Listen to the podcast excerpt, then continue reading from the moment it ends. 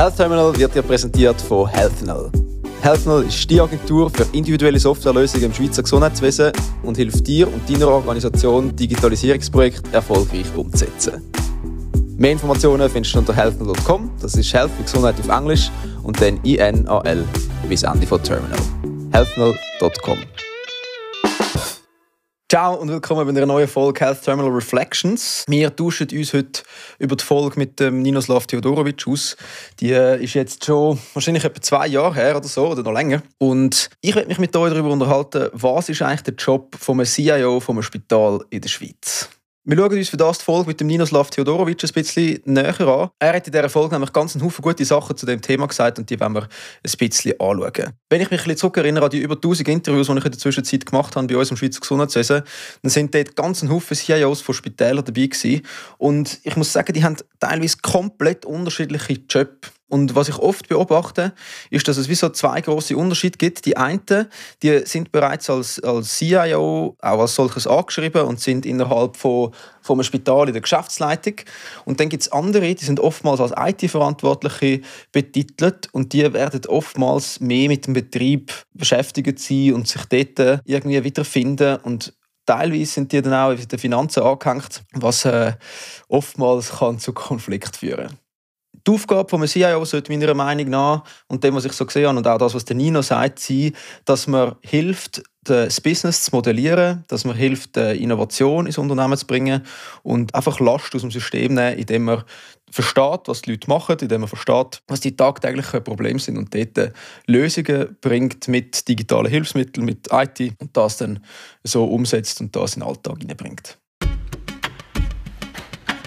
Was also sind die drei Hauptaufgaben vom CIO im Spital? Der erste Punkt ist aus meiner Sicht die Mitgestaltung und die Umsetzung von einer Spitalstrategie, respektive von dem, was der digitale und Informations-Anteil ist. Der Name Digital Information Officer hat ja den Namen Information drin. Und man könnte sagen, dass er mit dem eigentlich verantwortlich dafür ist, dass Information im Spital zur richtigen Zeit, am richtigen Ort, im richtigen Umfang vorhanden ist. Wenn er können mitgestalten innerhalb des Prozesses, dann gehört zu dem dazu, dass er erstens einmal in die Geschäftsleitung gehört und auf Augenhöhe ist mit den anderen Geschäftsleitungsmitgliedern. Der Punkt ist nämlich, dass wenn man digitalisiert und wenn man Prozesse ändert, am KISS oder am PDMS oder im ERP, dann erfordert das meistens Änderungen am Prozess im Kerngeschäft. Und wenn der, der CIO nicht der ist, der gewisse Hand, einen gewissen Handlungsspielraum hat und auch einen gewissen Durchgriff hat innerhalb des Haus, dann ist es einfach schwierig, dass er die Aufgabe wirklich wahrnehmen kann und Veränderung, die wirklich einen, einen Impact hat, kann bringen innerhalb des Spital. Das erfordert aber, dass er das Kerngeschäft vom Unternehmen wirklich gut kennt. Und das ist oftmals eine große Herausforderung, weil Spitäler, gerade auch Universitätsspitäler oder allgemein, sind einfach sehr, sehr komplexe Einheiten mit verschiedenen Kliniken, wo alle einzelne Spezialitäten haben.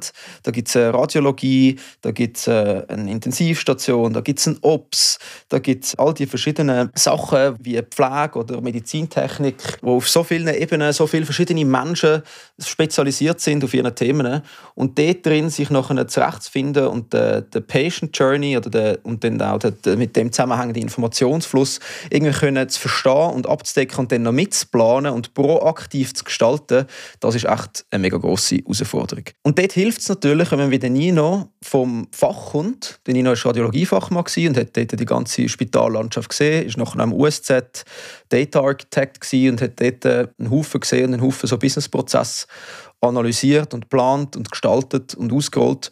Und das ist schon eine extrem wichtige Grundvoraussetzung für das, dass ein CIO seinen Job wirklich gut machen kann. Und wenn er jetzt von außen kommt und vielleicht das Gesundheitswesen oder auch das Spital noch nicht so gut kennt, dann macht es einfach Sinn, dass er sich mit dem extrem aktiv auseinandersetzt und dass er angeht, in die Praxis schauen und vielleicht eine Zusatzausbildung macht in diesem Bereich, so dass er dieser Aufgabe auch gerecht werden kann. Nur eine ganz kurze Unterbrechung von mir. Merci tausendmal an dich, der das gerade hört, für dein Interesse und das Einschalten. Ich hoffe, dass du aus dieser Folge etwas für dich mitnehmen kannst. Wenn du die Folge spannend findest, dann teile sie doch unbedingt mit jemandem, wo sie ebenfalls interessant sein könnte. Das hilft uns, die Awareness für das Thema noch breiter zu streuen und zusammen aufs Gesundheitswesen der Zukunft hinzuschaffen. Zweiter Punkt, wo ein CIO äh, gemäß Nino verantwortlich ist, ist sogenannte Data Architecture Management. Dort geht es eben genau darum, dass Daten und Informationen können dort gebraucht werden, wo sie angehören. Und das ist natürlich schwierig, wenn man sich vor allem mit dem Betrieb von der Infrastruktur auseinandersetzt. Beim Nino ist es so, dass sie eigentlich im Ballgerist alles, was Infrastruktur angeht, outgesourced haben. Also sie setzen sich nur bedingt mit dem aktiv auseinander, weil das eigentlich Commodity ist heutzutage. Also vieles von dem kann man einkaufen und die SOPs, also die Standard Operating Procedures für einen guten Betrieb gemäß ITIL mit Support, First Level, Second Level, aber auch dem Erhalt von Netzwerk und, und sonstiger IT-Infrastruktur. Das ist recht komplex in der Zwischenzeit, aber das ist zum großen Teil standardisiert. Und gemäß Nino, oder zumindest macht es er so, ist die Aufgabe von ihm als CIO sicherzustellen, dass die Prozesse können abgebildet werden und dass man die Daten interoperabel anbringt, dass man das kann mitgestalten kann, dass man die verschiedenen Systeme, die es hat, er redet von etwa zehn wichtigsten Primärsystemen innerhalb des Haus, dass die gut miteinander reden können und dass der, der Fluss gut geplant ist. Und das ist etwas, wo in den meisten Häusern komplett vernachlässigt worden ist über die letzten fünf bis zehn Jahre. Und das merkt man, wenn man als Patient oder auch als Mitarbeiter in diesen Häusern arbeitet. Es ist auch tatsächlich so, dass es schwierig ist, wie ich vorher schon gesagt habe, die verschiedenen Kliniken oder den Patientenfluss über die verschiedenen Kliniken abzubilden, weil die ebenfalls in sich relativ silomäßig organisiert sind. Das ist das zweite, Architecture Management, wo ein CIO sollte irgendwie Führerschaft können übernehmen oder zumindest mit einem Team zusammen sollte können planen, wie dass man Schnittstellen optimiert, wie dass man Prozesse unterstützt und dort gut kann priorisieren. Das Dritte, das, auf das geht Nino auch in dem Gespräch, ist so ein bisschen der Trend und Innovation Setter. Also er redet davon, dass er zwei Wochen hat innerhalb vom Jahr, wo er sich aktiv kann mit Trends auseinandersetzen kann. Er redet von der DEMEA in Berlin, das ist ein grosses Event, wo so ein bisschen die Digital Health Messe ist im deutschsprachigen Raum. Und dann gibt es auch noch TIMS, die ist jetzt das nächste Jahr, glaube ich, in Orlando, wo jeweils über 30'000 Leute zusammenkommen, wo so eine Konferenz stattfindet, wo man, wo man auf einem globalen Level sieht, was so ein bisschen Trends sind in Bezug auf den Digital Health Aspekt innerhalb der Häuser, aber auch weiter darüber raus.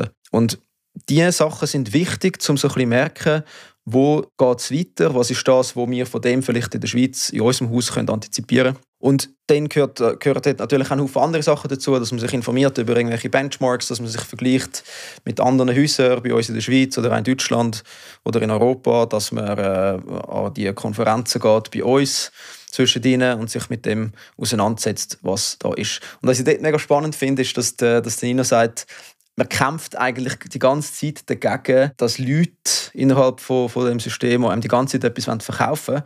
Und dort so ein bisschen den, den Pfad zu finden von dem, was man wirklich erreichen will, von dem, was man wirklich will, will machen und das, was sich auch lohnt und das, was auf der Strategie ist, wo man definiert hat, das ist gar nicht so einfach, weil man da die ganze Zeit angefragt wird von irgendwelchen Leuten, die potenziell eine andere Agenda haben. Innerhalb von dem Thema ist es auch wichtig, dass man nicht nur ein Trendsetter ist, sondern auch ein Getter ist. Also das heißt, man kann auf der einen Seite Innovation oder die Trends von außerhalb der Organisation holen, man kann sie aber auch innerhalb der Organisation suchen, so wie das zum Beispiel im Unispital in Basel passiert mit so einem Innovation Day, wo sie machen, wo Mitarbeiter oder Mitarbeiterinnen innerhalb vom Haus Ideen können pitchen und bringen, die nachher können verwirklicht werden. Und solche Programme gibt es auch noch recht wenig bis jetzt. Und die sind aber extrem wichtig, dass wir solche Golden Nuggets, also so Leute, die, die gute Ideen haben für Prozesse, die man könnte gut digitalisieren äh, dass man die findet und die nachher auch aktiv einbindet in die Projekte und das irgendwie gut ausgestaltet, um denen eine Plattform zu geben. Also das sind die drei Sachen, die ich mitgenommen habe aus dem Gespräch mit dem Nino. Erstens mitgestalten und umsetzen in der Spitalstrategie, aktiv können mitreden und auf Augenhöhe mit den Kollegen und Kolleginnen dort können ein aktives Kerngeschäft unterstützen. Dann zweitens Verantwortung übernehmen für Data Architecture Management, also für die Architektur der Daten innerhalb von einem Haus, wie das die von A nach B kommen und wie das, das Ganze organisiert ist und fließt und was dort die Prioritäten sind als nächstes. Und drittens Trends und Innovationen sehen, antizipieren rausholen aus der Organisation und die dann umsetzen. Zum Schluss, was ich mega spannend finde am Nino, ist, dass er eine extrem gute Balance hat zwischen Innovation und neue Sachen in die Organisation bringen und neue Ideen haben und die reinbringen und gleichzeitig sich aber voll als Dienstleister versteht und will diesen, diesen Menschen innerhalb von seinem Haus Leben leichter machen und nicht mit irgendwelchen Elfenbeintürmen Vorschlägen kommt, was das könnte funktionieren und was es noch braucht, sondern er ist relativ nah auf dem Boden und ich glaube, das ist genau das, was es auch braucht innerhalb von all diesen Spitälern, dass man mit diesen Mitteln, die beschränkt sind, die man hat, genau Vorschläge machen kann, die vorwärts gehen, aber trotzdem die Leute nicht überfordert und ihnen hilft. Das so ein paar Bits and Pieces von dem Gespräch mit Nina, wo ich das rausgenommen habe. Vielleicht hilft es dir irgendetwas, wenn du Anmerkungen hast oder Sachen, die du vor allem wichtig findest oder die du beobachtet hast innerhalb von dem Bereich, dann schreib es uns in die Kommentare. Vielleicht können wir in einem anderen Video mal darauf eingehen. Wie erlebst du Innovation und Digitalisierung bei dir im Spital? Auch wenn du dort irgendwelche Erfahrungen gemacht hast, entweder gut oder schlecht, dann äh, freue ich mich mit dir in den Kommentaren über das austauschen. Danke vielmals für deinen Beitrag und wir sehen uns beim nächsten Mal wieder. Ciao zusammen. Wenn dir die Folge gefallen hat, dann abonniere Health Terminal dort, wo auch immer du das gerade gelesen hast und verpasse ab jetzt keine weitere Folge mehr. Und wenn du jemanden kennst, der das Gesundheitswesen für einen speziellen Bereich so gut kennt wie sonst niemand, dann schreib uns das unbedingt als Empfehlung auf Empfehlung at health-terminal.com. Dann können wir die Person vielleicht für unsere nächste Folge einladen. Danke vielmals fürs Zuhören. Wir freuen uns schon aufs nächste Mal. Bis dann. Ciao zusammen.